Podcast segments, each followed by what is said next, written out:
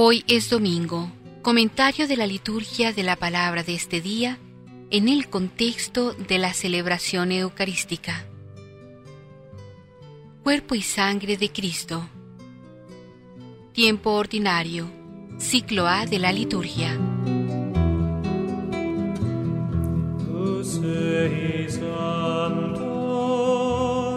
Esta fiesta se comenzó a celebrar en Lieja en el año 1246, siendo extendida a toda la Iglesia occidental por el Papa Urbano IV en el año 1264, teniendo como finalidad proclamar la fe en la presencia real de Jesucristo en la Eucaristía, presencia permanente y substancial más allá de la celebración de la Eucaristía y que es digna de ser adorada en la exposición solemne y en las procesiones con el Santísimo Sacramento, que entonces comenzaron a celebrarse y que han llegado a ser verdaderos monumentos de la piedad católica.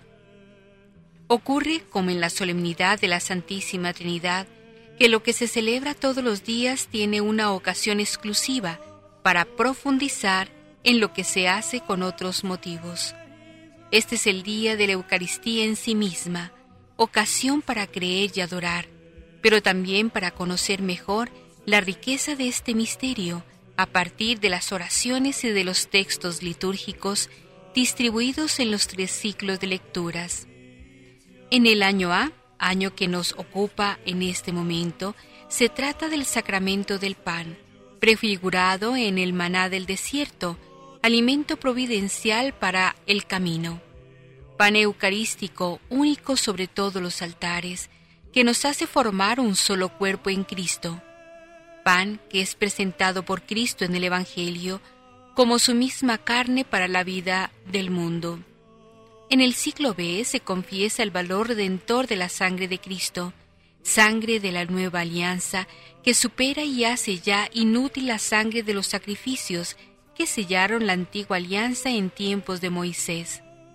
La carta a los hebreos expone definitivamente la fe cristiana en el sacrificio expiatorio y liberador de Cristo, sacerdote y víctima eternos por medio de su propia sangre. En el siglo C prevalece la idea de la Eucaristía como banquete mesiánico y de acción de gracias, memorial de la muerte de Cristo por su propia institución en la última cena, compartiendo el pan y el vino que ya fueron designados como sacrificio incruento por medio de Melquisedec en el Antiguo Testamento, banquete que Cristo preside y distribuye por medio de los apóstoles y sus sucesores en la actualidad, como lo anunció de forma concreta en la multiplicación de los panes.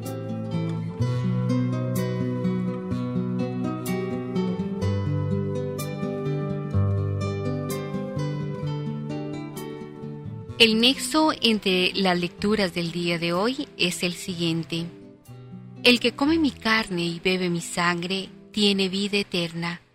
Estas palabras del Evangelio de San Juan nos introducen en el misterio de la presencia eucarística que celebramos en esta solemnidad. La liturgia nos ofrece tres elementos que orientan nuestra reflexión. La experiencia del desierto del pueblo de Israel el alimento del camino y la vida que no es derrotada por la muerte. El libro del Deuteronomio evoca el paso del pueblo por el desierto. Este memorial tiene el objeto de despertar la responsabilidad de los oyentes con respecto a las tareas presentes. La historia enseña al pueblo de Israel que su paso por el desierto, lleno de adversidades y contratiempos, no es simplemente una situación ciega, ajena a todo sentido y significado, sino un momento de prueba, un momento en el que Dios penetra el corazón, se hace presente y ofrece el sustento a los que desfallecen. Yahvé sale al paso de sus necesidades y les da el maná. Este alimento que el Señor ofrece en el desierto sostiene la vida del pueblo y lo ayuda a continuar la marcha. Así como en el pasado, Israel atravesó por el desierto y Dios probó su corazón y lo mantuvo en vida. Así ahora, en el presente de nuestras vidas, el Señor no es ajeno a la suerte humana. En verdad, Dios es amigo de la vida y no odia nada de cuanto ha creado. Esta verdad encuentra su plenitud en Cristo, que ha venido para que tengamos vida y la tengamos en abundancia. Por eso nos da a comer su carne, verdadera comida, y a beber su sangre, verdadera bebida, para que tengamos vida eterna. Participando todos de un solo pan eucarístico, formamos un solo cuerpo.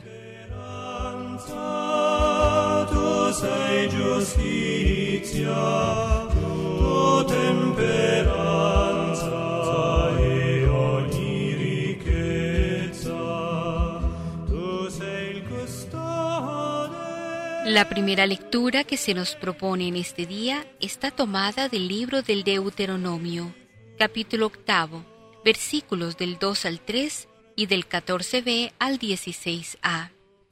Te alimentó con el maná, que tú no conocías ni conocieron tus padres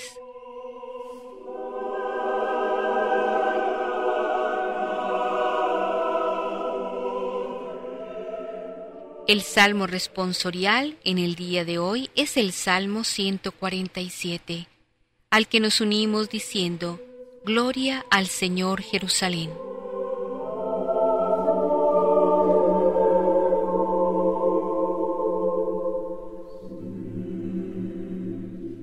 La segunda lectura en la Eucaristía de este domingo es de la primera carta del apóstol San Pablo a los Corintios, capítulo décimo, versículos del 16 al 17. El pan es uno, y así nosotros, aunque somos muchos, formamos un solo cuerpo.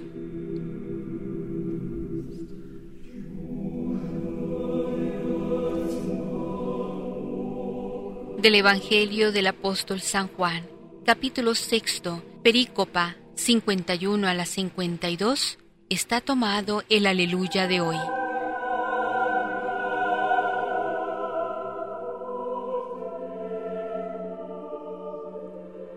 El sagrado Evangelio que hoy se proclama es del evangelista San Juan, capítulo sexto, versículos del 51 al 58. Mi carne es verdadera comida y mi sangre es verdadera bebida.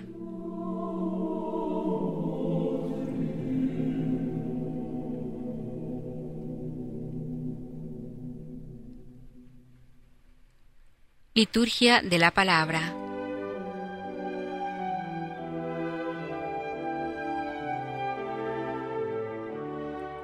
Lectura del libro del Deuteronomio. Habló Moisés al pueblo y dijo, Recuerda el camino que el Señor tu Dios te ha hecho recorrer estos cuarenta años por el desierto, para afligirte, para ponerte a prueba y conocer tus intenciones, si guardas sus preceptos o no. Él te afligió haciéndote pasar hambre y después te alimentó con el maná, que tú no conocías ni conocieron tus padres, para enseñarte que no solo de pan vive el hombre, sino de todo cuanto sale de la boca de Dios. No te olvides del Señor tu Dios, que te sacó de Egipto, de la esclavitud, que te hizo recorrer aquel desierto inmenso y terrible, con dragones y alacranes, un sequedal sin una gota de agua, que te alimentó en el desierto con un maná que no conocían tus padres. Palabra de Dios, te alabamos Señor.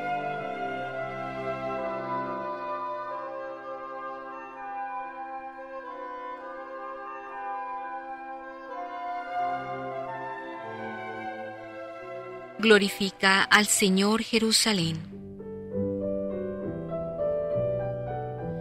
Glorifica al Señor Jerusalén, alaba a tu Dios Sión, que ha reforzado los cerrojos de tus puertas y ha bendecido a tus hijos dentro de ti.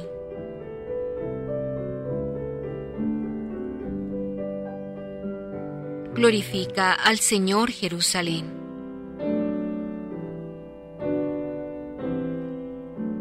Ha puesto paz en tus fronteras, te sacia con flor de harina. Él envía su mensaje a la tierra y su palabra corre veloz.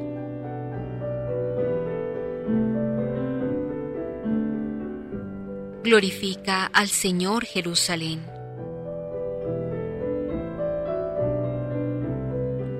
Anuncia su palabra a Jacob, sus decretos y mandatos a Israel.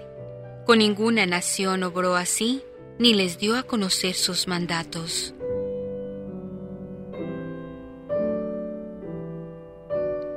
Glorifica al Señor Jerusalén.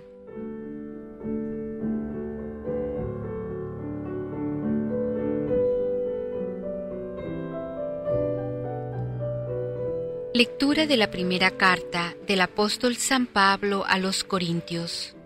Hermanos, el cáliz de nuestra acción de gracias no nos une a todos en la sangre de Cristo, y el pan que compartimos no nos une a todos en el cuerpo de Cristo.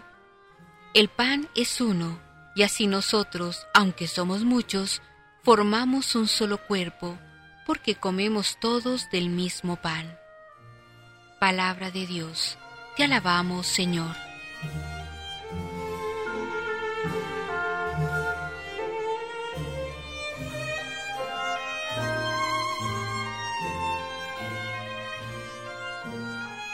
Aleluya, aleluya. Yo soy el pan vivo bajado del cielo, dice el Señor. Quien coma de este pan vivirá siempre. Aleluya.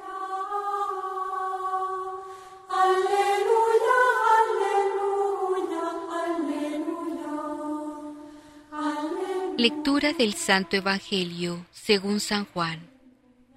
En aquel tiempo dijo Jesús a los judíos, Yo soy el pan vivo que ha bajado del cielo.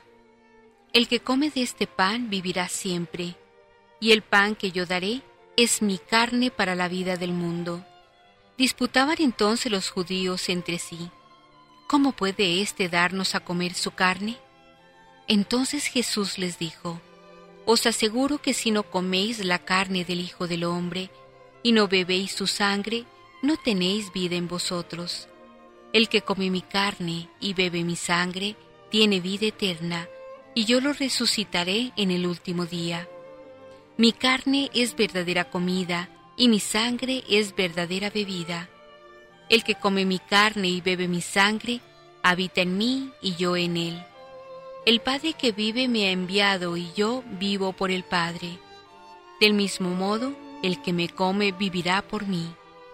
Este es el pan que ha bajado del cielo, no como el de vuestros padres, que lo comieron y murieron. El que come este pan vivirá para siempre.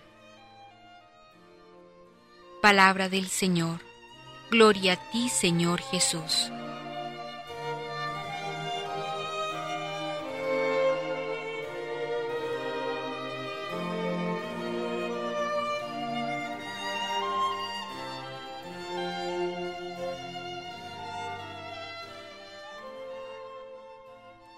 Comentarios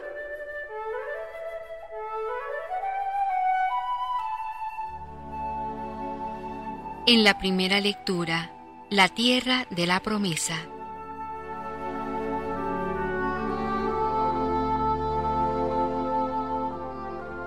En la presente lectura se reúnen dos predicaciones que se completan mutuamente.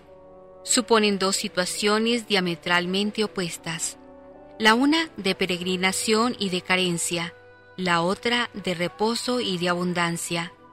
Allí se evoca el camino del desierto y la privación de todo sustento natural. Aquí se pone delante la tierra rica y buena. Las dos situaciones sirven para probar al pueblo y también las dos para mostrar que Dios está con él. En un caso es prueba la pobreza, en el otro lo es la riqueza. Allí da Dios el sustento satisfactorio. Aquí hace que el sustento autoproducido satisfaga. El predicador orienta la atención desde ambas situaciones hacia la tierra del reposo, en un caso mirando hacia ella desde fuera, en el otro desde dentro. Allí será verdaderamente tierra de reposo por la esperanza, aquí lo será por la memoria. Esas son las dos dimensiones de mirada que pueden reconocerla como tierra de Dios, condición necesaria para que sea la tierra del reposo. Las dos predicaciones globalmente son una predicación de la alianza.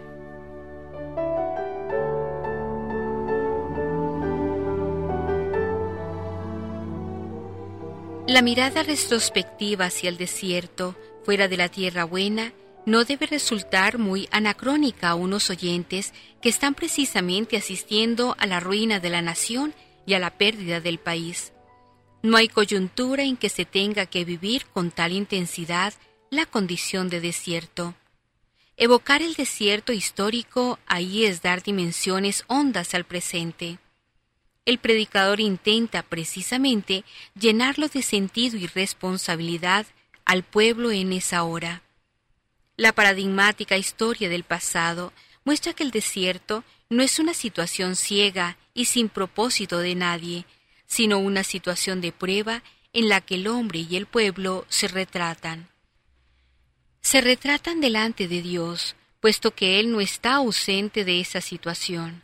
Dios es proclamado allí como el que acrecienta el precario sustento natural y como el que sacia el hambre honda con la palabra del mandamiento que es vida y guía hacia ella. Deuteronomio 30, 15 y siguientes, 32 y 47. Esa imagen del desierto debe decir algo al presente, ayudar a encontrar sentido y despertar la esperanza.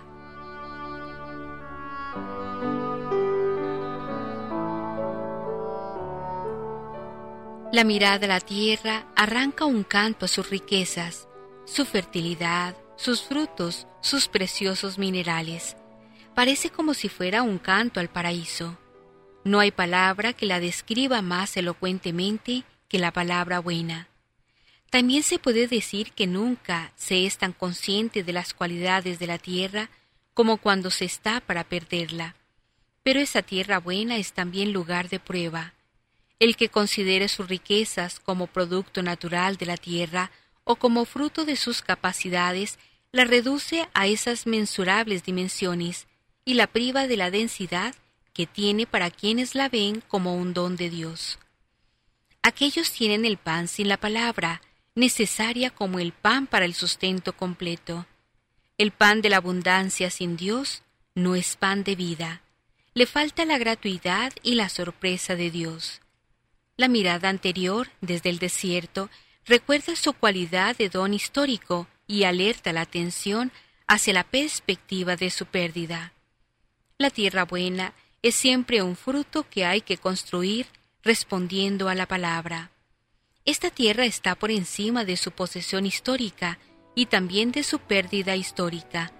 Es el lugar del mundo en donde el hombre está con Dios.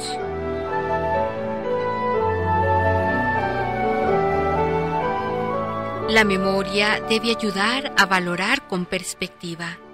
El predicador evoca los caminos que Dios hizo con su pueblo, desde Egipto por el desierto hasta la tierra para avivar la memoria del pueblo del presente. Considera que siempre buena hora para preparar a la entrada en la tierra, ya que en todo momento se está en trance de entrar en ella y en peligro de no entrar. En este momento se propone denunciar lo que el pueblo no hizo, recordar.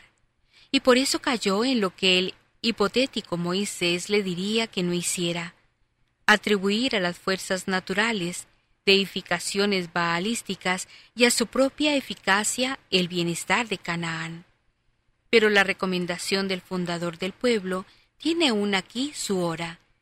Es una promesa que debe hacer revivir la esperanza, la verdadera prosperidad y dicha en la tierra es un don del Dios de la alianza al pueblo que responde a la alianza.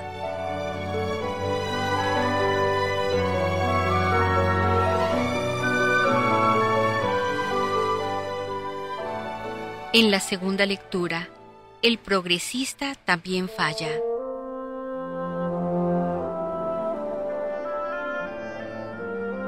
Esta exhortación a los gnósticos o fuertes de encarnarse en los débiles, de adaptarse a ellos, podría entenderse como si los gnósticos fueran seres blindados e invulnerables. Pablo, por el contrario, le recuerda que ellos mismos no están tan lejos del peligro de idolatría. Para ello les trae a la memoria la historia de Israel en el desierto, cómo a pesar de todos los beneficios milagrosos que Dios les había concedido cayeron en la idolatría y otros vicios. y todo aquello era tipo, figura de la historia cristiana. La alusión del versículo cuarto a la roca que les acompañaba se refiere a una leyenda rabínica, según la cual la roca milagrosa, de donde brotó el agua, acompañó a los israelitas en su itinerario por el desierto. La aplicación a Yahvé del nombre roca existe ya en la Biblia. Deuteronomio 32, 4, Isaías 17, 10, Salmo 18, 8, 95, 1. Los rabinos insistían en esta denominación teófora, relacionándolo con la roca del desierto. El hecho de que Pablo llame aquí a Cristo roca supone una declaración implícita de su divinidad.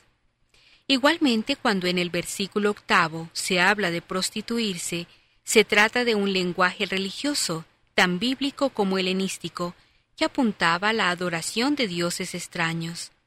Aquí sería equivalente de idolatría. Así pues, los gnósticos están en lo cierto cuando comen la carne comprada en el mercado, aunque esté sacrificada a los ídolos. Sin embargo, si dos cristianos, uno fuerte y otro débil, están en el mismo banquete y el débil se resiste por escrúpulo a comer, el fuerte debe abstenerse por razón del hermano débil y por la conciencia. La conciencia no del fuerte, que sabe que puede comer, sino del débil. Ahora bien, el débil tampoco debe condenar la libertad del gnóstico, ni calumniar al agnóstico que sabe que puede comer de todo con acción de gracias. Podríamos decir, aunque de una manera quizá embrionaria, que Pablo admite el hecho inevitable de la psicología humana de que en el seno de la Iglesia coexisten derechas e izquierdas, o sea, dos tipos psíquicamente distintos y consiguientemente diferenciados en la emisión de sus juicios morales. El consejo que da Pablo es que ningún grupo pretenda suprimir al otro. Los de la izquierda sepan comprender hasta lo inverosímil la estrechez mental de los de la derecha, y estos no vayan tan deprisa en su proclividad a condenar a los otros como bordeando los límites del ortodoxo. El amor debe no suprimir, sino superar, esa inevitable diferenciación de la psicología humana.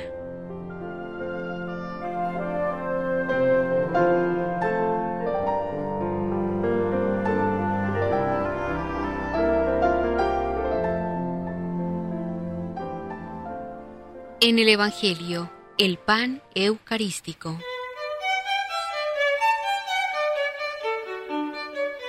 Siempre se ha dicho que el cuarto Evangelio no narra la institución de la Eucaristía. Así es, al menos en apariencia. Al describir la última cena, no se menciona la Eucaristía para nada. Es un hecho verdaderamente sorprendente. Dar la solución diciendo que Juan no la narra porque ya lo han hecho los sinópticos no es convincente en absoluto.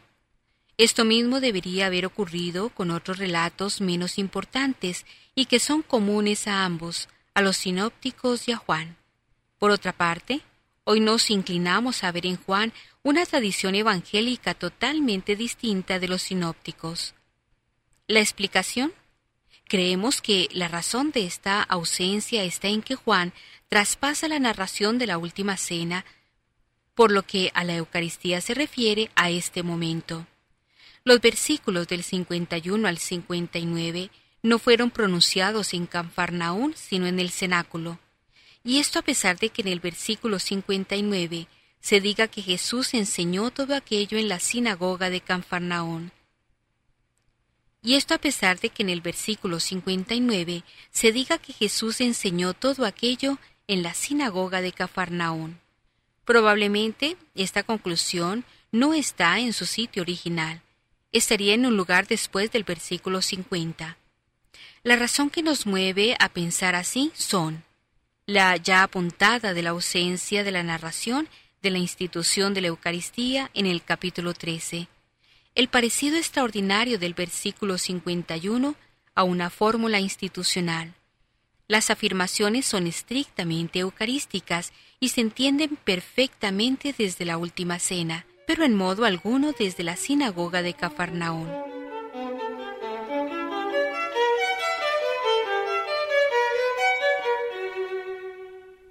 Lo que ocurrió fue sencillamente que, por el parecido extraordinario, con el discurso inmediatamente anterior sobre el pan de la vida, el evangelista trasladó aquí la narración de lo ocurrido en la última cena.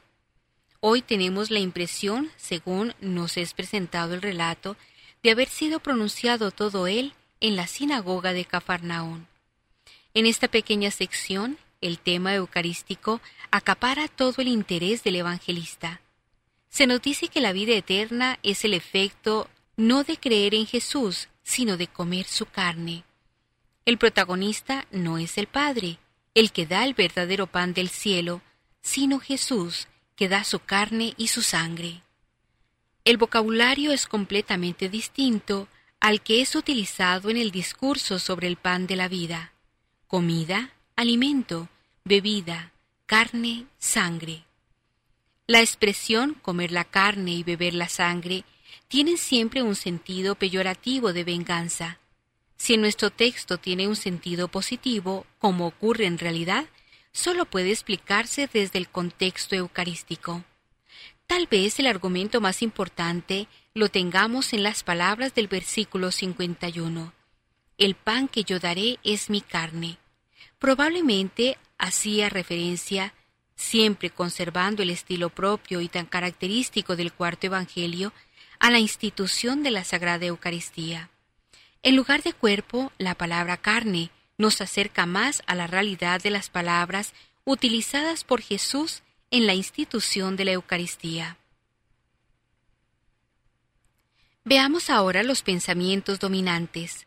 La persona de Jesús, recibida por la fe, es el medio por el cual es dada y sostenida la vida eterna. El pensamiento es propio del discurso sobre el pan de la vida, lo inmediatamente anterior.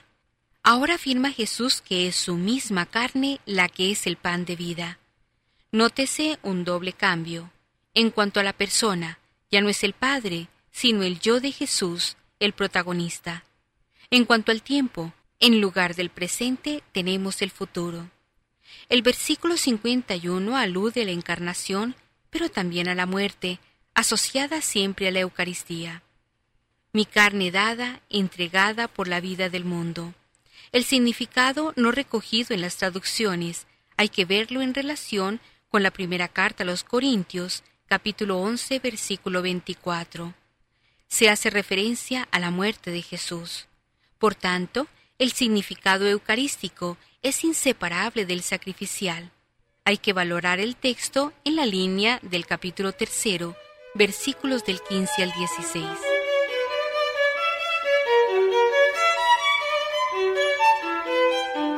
El crudo realismo de las expresiones, comer la carne y beber la sangre, obedece a una doble intención del evangelista.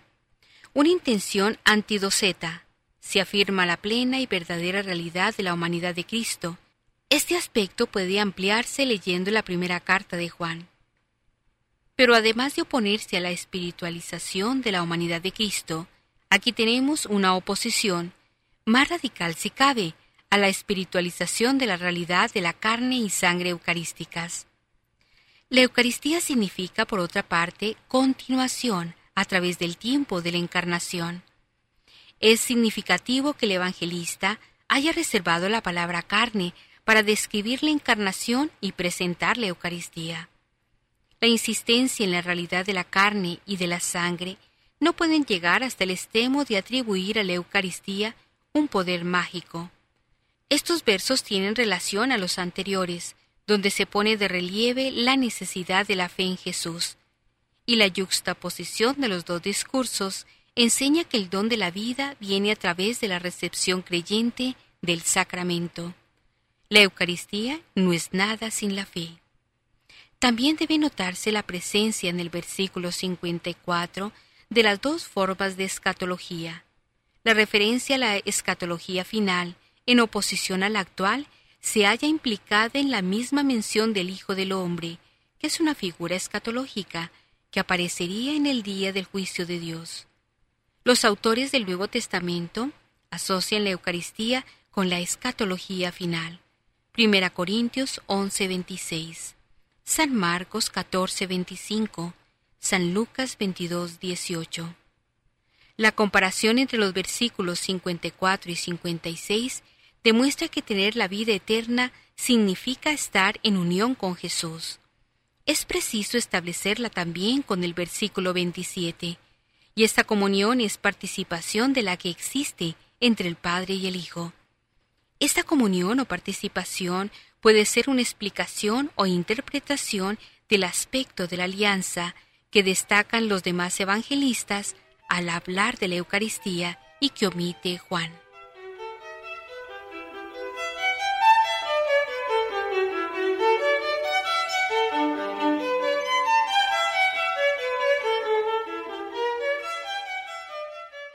Ecos de la Palabra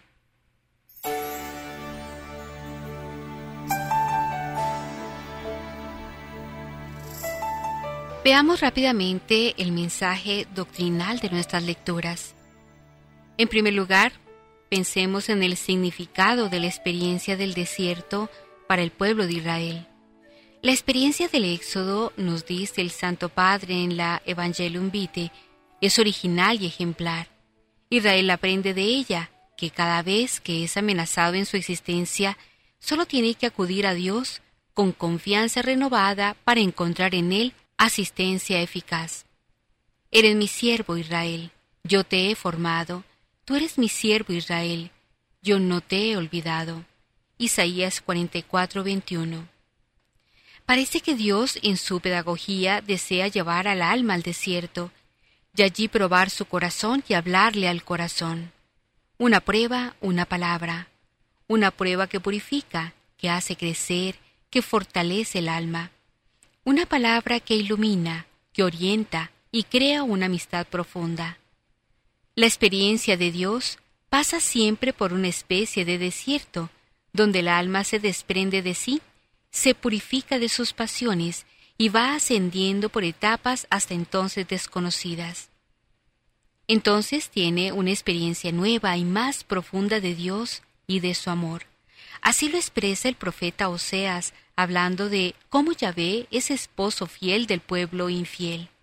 Voy a seducirla, la llevaré al desierto y hablaré a su corazón. En el desierto la esposa infiel conocerá al Señor, volverá al amor primero. El Señor habla al corazón, toma cuidado de su pueblo y lo quiere como un esposo quiere a su esposa. No lo abandona, incluso cuando él mismo es abandonado. El texto del Deuteronomio que hoy nos ocupa, la experiencia del desierto, es una prueba que desvela lo que hay en el corazón, una prueba para ver si el pueblo guarda los preceptos de Yahvé. Pero, sobre todo, se subraya que el Señor es quien da sustento a su pueblo en las horas de peligro, y que este sustento no es sólo el pan material, sino cuanto sale de la boca de Dios.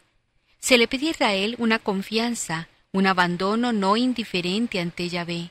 Se le pide que deje toda preocupación material en las manos de Dios y que se ocupe en seguir la marcha que se le ha propuesto.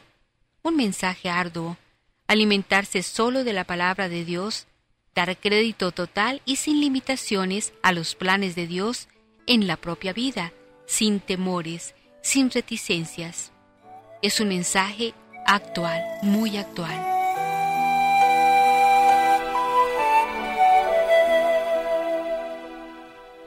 En segundo lugar, pensemos en el significado de la presencia eucarística. Gracias a Cristo, hombre y Dios verdadero, nos es concedida por medio de la fe la vida eterna. El Evangelio de hoy se subraya que Jesús mismo es el pan de vida. Su carne es verdadera comida y su sangre verdadera bebida, y sólo el que come su carne y bebe su sangre tiene vida eterna. Se trata de un lenguaje muy realista que llama la atención. El evangelista, hablando de este modo, quiere dar a entender que el pan eucarístico es verdaderamente el cuerpo de Cristo y el vino consagrado es verdaderamente la sangre de Cristo. Quien come este cuerpo y bebe esta sangre tiene la vida eterna y la promesa de Cristo de que lo resucitará el último día. Nos encontramos pues de frente al maravilloso misterio de la presencia real de Cristo en la Eucaristía. El Catecismo de la Iglesia Católica nos dice en el número 1374, el modo de presencia de Cristo bajo las especies eucarísticas es singular. Eleva la Eucaristía por encima de todos los sacramentos y hace de ella como la perfección de la vida espiritual y el fin al que tienden todos los sacramentos. En el Santísimo Sacramento de la Eucaristía están contenidos verdadera, real y substancialmente el cuerpo y la sangre, junto con el alma y la divinidad de nuestro Señor Jesucristo, y por consiguiente Cristo entero. Esta presencia se denomina real no a título exclusivo, como si las otras presencias no fuesen reales, sino por excelencia, porque es substancial, y por ella Cristo, Dios hombre, se hace totalmente presente. No es, por tanto, una simple presencia simbólica, sino una presencia real. En el sacrificio de la misa ha tenido lugar la transubstanciación.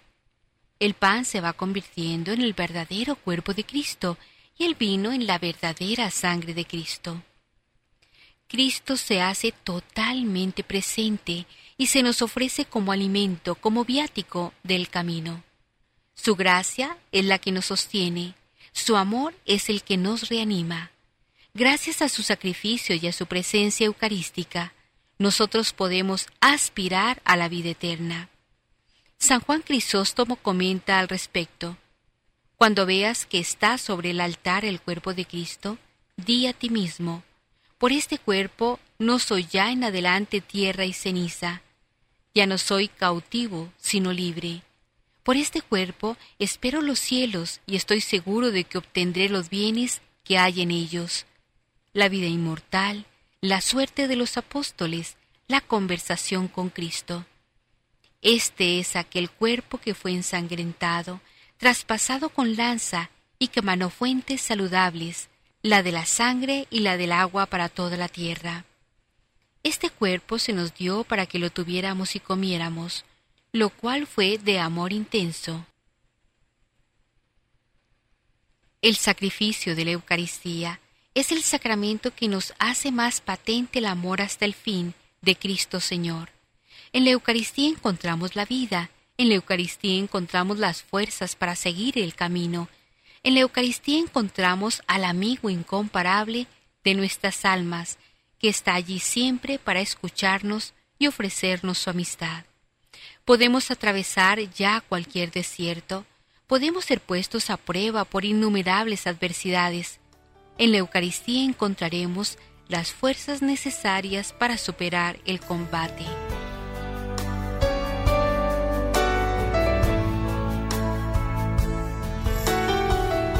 ¿Cómo podemos promocionar el amor a la Eucaristía? En tiempos pasados, cuando el sacerdote celebraba la Eucaristía mirando a oriente y daba la espalda al pueblo, los fieles deseaban ardientemente poder mirar la Eucaristía en el momento de la elevación. En algunos casos nos narran los historiadores que subían a las bancas para tener una mejor visión o incluso se movían de un altar lateral a otro para poder tener esta oportunidad. En los fieles, por tanto, existe un vivo deseo de mirar a Jesús sacramentado. Lo percibimos en las procesiones eucarísticas, en los momentos de adoración con el Santísimo expuesto, en el momento mismo de recibir la comunión. Los sacerdotes, como pastores, les corresponde promover el amor a la Eucaristía, usando todos los medios a su alcance. Entre ellos se pueden destacar los siguientes. Primero, valoración del sentido de lo sagrado en la celebración eucarística, y en el culto al Santísimo Sacramento en el tabernáculo. Esta valoración se puede hacer por muy diversos medios, como el cuidado y decoro de la acción litúrgica, de los vasos sagrados, de los ornamentos. También en la instrucción de los fieles en la homilía, en conferencias y en las catequesis. Finalmente, esta valoración de lo sagrado convendría hacerla desde la infancia y muy particularmente en la preparación a la primera comunión.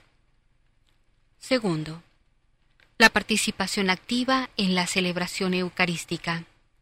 Esta participación requiere de unos presupuestos, es decir, los fieles deben acercarse a la celebración con unas disposiciones interiores que favorezcan la vivencia de la misa.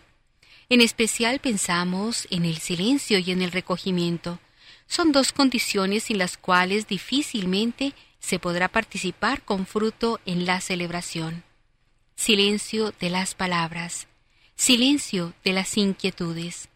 Se trata de disponer el alma para entrar en el ámbito de Dios. Después, en la celebración misma, se buscará una participación activa en las respuestas, en los cantos, en las posturas, pero sobre todo en la actitud del alma de unirse al sacrificio de Cristo en el altar. Este es el sentido original de participar, es decir, tomar parte en el sacrificio de Cristo. La actitud del sireneo es muy instructiva a este respecto. Él toma parte en la cruz de Cristo y la recibe como un don. El cristiano que verdaderamente participa toma parte en la cruz de Cristo, sale del templo santo con una nueva actitud ante la vida y con una nueva conciencia de su misión como cristiano. Y tercero, promoción de la adoración eucarística. Es sumamente conmovedor ver que en medio de las grandes ciudades se encuentran capillas e iglesias en las que se tiene la adoración eucarística permanente. Pensemos, por ejemplo, a la Basílica de San Pedro. En la capilla del Santísimo Sacramento vemos desfilar un número enorme de personas que se recogen para orar un momento en medio de su visita a la tumba de San Pedro. El momento de adoración es para ellos ocasión para detenerse y experimentar la presencia eucarística de Cristo. Se tratará de promover, pues, la adoración eucarística en diversos momentos. Sabemos, por ejemplo, que a los jóvenes les resulta muy motivadora la adoración eucarística nocturna. Desean pasar a solas con Cristo un momento en medio de la oscuridad y del silencio. También podemos promocionar entre los fieles de la recepción digna y frecuente del sacramento de la Eucaristía. Esto supone una acción a dos niveles. Por un lado, conviene insistir en todos los frutos espirituales que se siguen de la comunión frecuente. Pero por el otro lado, conviene insistir en la necesidad de acercarse al sacramento con una conciencia limpia. En este sentido, es importante valorar la necesidad del sacramento de la penitencia. ¿Y qué significa estar en estado de gracia? Recordando el catecismo de primera comunión. La gracia es un regalo sobrenatural dado por Dios para ayudarnos en el camino que nos lleva al cielo. Y la gracia se pierde por el pecado, es decir, por nuestro rechazo a Dios o a sus mandamientos. Asimismo, la gracia puede aumentarse con la oración con las buenas obras y con los sacramentos recibidos adecuadamente. Por ejemplo, para comulgar bien se necesita además de comprender a quién se va a recibir y de guardar el ayuno requerido, no haber cometido pecado grave o haberlo confesado al sacerdote estando verdaderamente arrepentido. Acercarnos pues a la comunión con un corazón no arrepentido, no limpiado en el sacramento de la confesión, es ir a comulgar con un corazón cerrado, oscuro, que no permite la entrada de la luz de Dios, con lo cual se oscurece aún más y se cierra más aún la gracia y el amor de Dios. Para comulgar bien, Dios nos pide ir con un corazón puro, limpio y receptivo a Él. Por eso nos espera con sus brazos abiertos en el confesionario, para que nos reconciliemos con Él sintiendo un verdadero arrepentimiento por habernos alejado de su voluntad y por haber despreciado su amor. Y es Jesucristo mismo quien nos espera, es Él quien nos escucha, nos perdona y nos consuela, para luego darnos la plenitud de su gracia y de su amor en el sacramento del Corpus Christi, la Sagrada Eucaristía. Pero además de estar en estado de gracia para recibir a Cristo en la Eucaristía, hay otras condiciones interiores profundas que están sobreentendidas y que a veces pasamos por alto. La fe en la presencia real de Cristo en la Eucaristía. la confianza plena en Dios. La consecuencia de la fe es la confianza. Fe y confianza en Dios son como dos caras de una misma moneda. No hay fe sin confianza y viceversa. Abandono y entrega total a Dios. Al tener plena confianza en Cristo, podemos entregarnos a Él sin reservas, totalmente, a todo lo que Él tenga dispuesto. Estas disposiciones fundamentales de parte nuestra permiten que haya común unión o comunión, unión de Cristo con nosotros y de nosotros en Cristo. Si no tenemos estas disposiciones, no puede darse la comunión.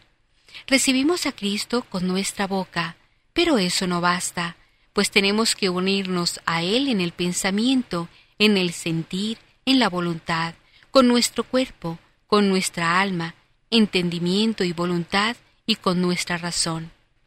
Bien claro pone esto la liturgia de la Iglesia en la oración después de la comunión el domingo 24 del tiempo ordinario. La gracia de esta comunión, Señor, penetre en nuestro cuerpo y en nuestro espíritu, para que sea su fuerza, no nuestro sentimiento, lo que mueva nuestra vida. Siendo así, nuestra vida humana podrá entonces participar de su vida divina, de manera que sea Él y no nuestro yo el principio que guíe nuestra existencia.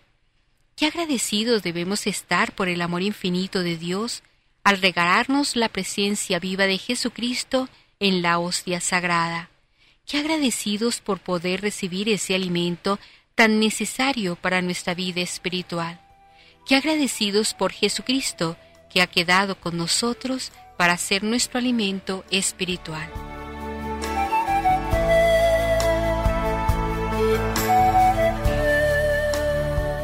Hoy celebramos la fiesta del Corpus Christi o del Santísimo Cuerpo y Sangre de Cristo, una fiesta que desde su institución en el siglo XIII no ha dejado de conmover a los creyentes de todas las generaciones, que se han esforzado en celebrarla con solemnidad y alegría, poniendo especial énfasis en la procesión con el Santísimo Sacramento por las calles de los pueblos y ciudades, como expresión pública de la fe eucarística. Pero el contenido central de esta fiesta es lo que celebramos todos los domingos y todos los días en cada Eucaristía. ¿Qué es la Eucaristía sino el sacramento admirable en el que el Señor nos dejó el memorial de su pasión? ¿Y qué es la fiesta del Corpus sino la celebración gozosa y agradecida de este santísimo sacramento en el que Cristo se hace realmente presente para actualizar aquí y ahora su sacrificio redentor y hacernos partícipes de él comulgando de su cuerpo y de su sangre?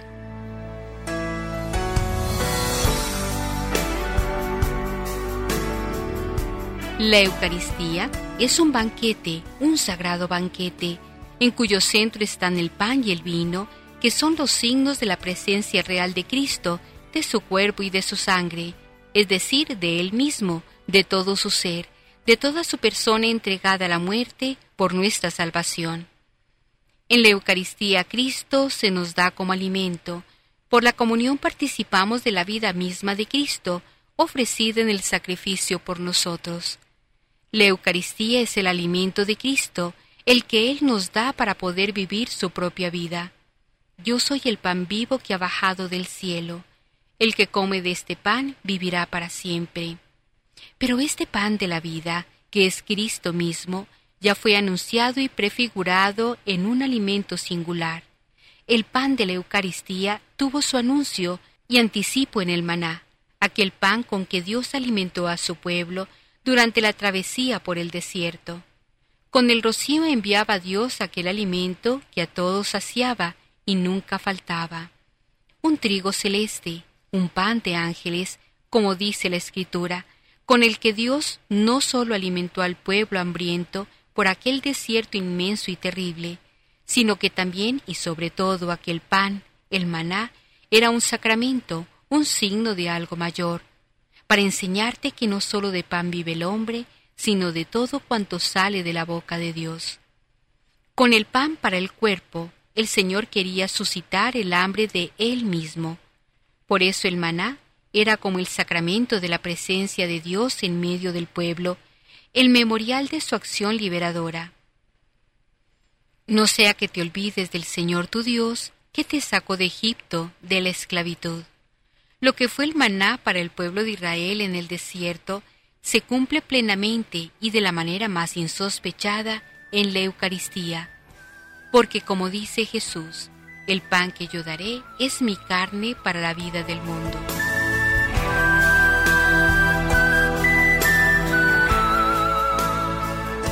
La Eucaristía no es sólo el alimento de cada uno de los miembros del cuerpo de Cristo, aisladamente considerados. Una comunión así entendida, una comunión individualista, no tiene sentido. ¿Por qué?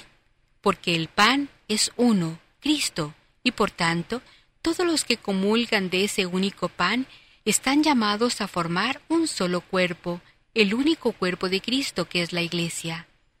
La Eucaristía, el único pan del que se alimentan los cristianos, es el fundamento de la unidad de la Iglesia. Somos muchos miembros de diferentes razas y culturas, los que formamos el cuerpo de Cristo, pero como solo hay un pan de vida, un único alimento de salvación, todos estamos unidos en Él y por Él, porque la única vida de Cristo, presente en el pan de la Eucaristía, es la vida de todos los que nos alimentamos de Él.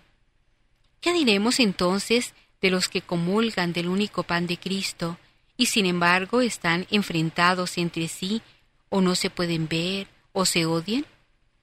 Pues que los que así se acercan a comulgar sin reconciliarse primero con su hermano, están negando el significado profundo de este admirable sacramento que es crear la unidad de todos los que de él participan. Por eso, en la plegaria eucarística pide la Iglesia que el Espíritu Santo congregue en la unidad a cuantos participamos del cuerpo y sangre de Cristo. El verdadero fruto de la comunión es llegar a formar en Cristo un solo cuerpo y un solo espíritu.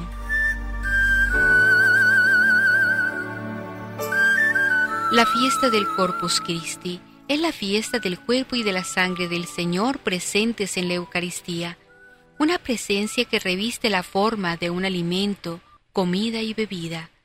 El Señor insiste en esta identificación. Él, toda su persona, se da en el pan y en el vino consagrados, y este darse expresa su muerte, su sacrificio, y nosotros, por la comunión, participamos de este don suyo. El modo más importante de participar del sacrificio redentor de Cristo y por tanto de la salvación que Él nos alcanzó con su muerte y resurrección, es comulgando. Porque si no coméis la carne del Hijo del Hombre y no bebéis su sangre, no tenéis vida en vosotros. Y esta es la promesa, el que come mi carne y bebe mi sangre, tiene vida eterna, y yo lo resucitaré en el último día. Por la comida material se sostiene la vida del cuerpo, por la comida del pan eucarístico Cristo nos da la vida divina, nos da su vida, y de tal modo que el que come mi carne y bebe mi sangre, habita en mí y yo en él. Más aún, en último término, es la vida del Padre la que Cristo nos comunica, pues Él vive por el Padre, y el Padre está en Él, de modo que al comulgar a Cristo, con Él nos llega la vida del Padre. Este es el misterio de la Eucaristía que hoy celebramos de una manera particular, porque queremos poner de relieve lo que este misterio significa para nosotros y para la Iglesia. En la Eucaristía se contiene todo el bien espiritual de la Iglesia, Cristo mismo, pan vivo y vivificante por el Espíritu Santo. Por eso, la Eucaristía es el centro de la vida del cristiano, de las comunidades cristianas, y de toda la Iglesia. Sin la Eucaristía no tenemos a Cristo y sin Cristo no hay iglesia ni salvación.